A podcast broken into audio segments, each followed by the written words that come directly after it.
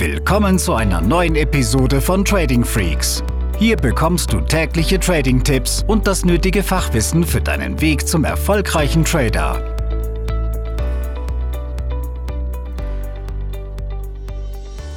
Herzlich willkommen zu einer weiteren Episode von Trading Freaks. Wir beschäftigen uns heute mit dem Thema Positionsgrößen und Hebel. Denn viele Trader, gerade auch die Anfänger, ähm, haben eine völlig falsche Vorstellung von dem richtigen Risikomanagement und da spielt eben die Positionsgröße eine wichtige Rolle. Wir nehmen einfach mal an, du startest mit einem 1000 Euro Konto und möchtest dann im DAX handeln. Und was hier eben viele falsch machen, ist, dass sie eine sehr, sehr hohe Stückzahl wählen. Nehmen wir mal an 10 CFD-Kontrakte. Dann ist es ja so, dass ein Euro ein Punkt ist, wenn ich einen Kontrakt handle und wenn ich jetzt eben 10 wähle, dann habe ich pro Punktveränderung im DAX ja schon 10 Euro plus oder minus. So, und dann kann man sich ja ausrechnen bei 10 Kontrakten, dass ich bei 50 Punkten, die gegen mich laufen, ja, nehmen wir mal an, wir starten bei 10.000 und der DAX fällt auf 9.950 zurück, dann habe ich mit meinen DAX, 10 DAX-Kontrakten nicht 50 Euro, sondern 500 Euro Buchverlust. Und das heißt, ich habe mit einem Trade mein Kontokapital halbiert. Und wenn ich dann eben nochmal berechne, dass der Broker ja auch eine Sicherheitsmargin verlangt, dann ist es so, dass ich da auch schon kurz vor dem Margin Call bin mit dieser hohen Positionsgröße. Würde ich einen zweiten Trade machen, der ähnlich schlecht läuft, dann habe ich innerhalb weniger Minuten oder Stunden mein Kapital vernichtet. Das heißt, um überhaupt eine Chance am Markt zu haben, um einen Lernprozess angehen und gestalten zu können, muss ich eine kleine Positionsgröße wählen.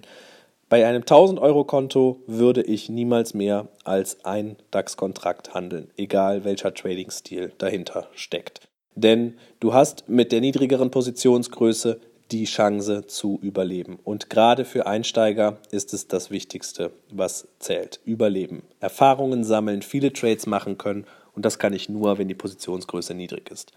Jetzt wirst du sagen, ja Tim, aber dann kann ich ja nicht reich werden. Was soll ich denn mit 20, 30 Euro gewinnen am Tag?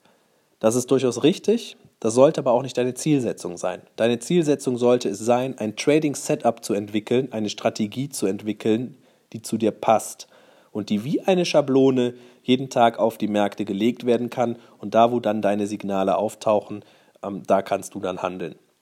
Und wenn du das schaffst, dass diese Strategie duplizierbar jeden Tag angewendet werden kann, dann hast du über die Zeit mehr Gewinne als Verluste, dein Konto wächst und wenn dein Konto dann wächst, dann kannst du peu à peu, also sukzessive, die Positionsgrößen erhöhen und schaffst es dann, dein Konto exponentiell wachsen zu lassen.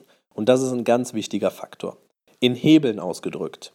Wir sehen sehr, sehr oft, dass Broker Hebel von 200, 300, 400 anbieten. Das ist zwar schön und gut, aber wer das nutzt, der ist eben in genau der Falle, die ich am Anfang beschrieben habe.